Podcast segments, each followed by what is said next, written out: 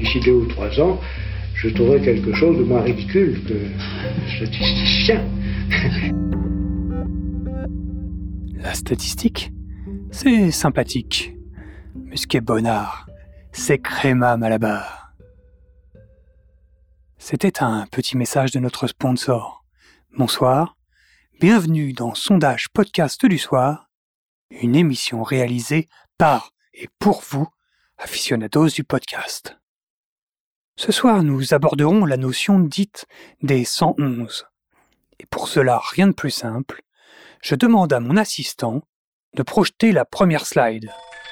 Le contexte dans lequel ils écoutent des podcasts En faisant le ménage, 33%. En faisant la cuisine, 28%. En rentrant du travail, 27%. En faisant du shopping, 23%. À la question Dans quel contexte écoutez-vous des podcasts? Un grand paquet de personnes se sont senties obligées de répondre autre chose que euh, en me posant tranquille en jogging dans mon canapé, euh, pourquoi? Faut vraiment qu'on fasse quelque chose d'autre en même temps? Ah, Ça, c'est forte celle-là.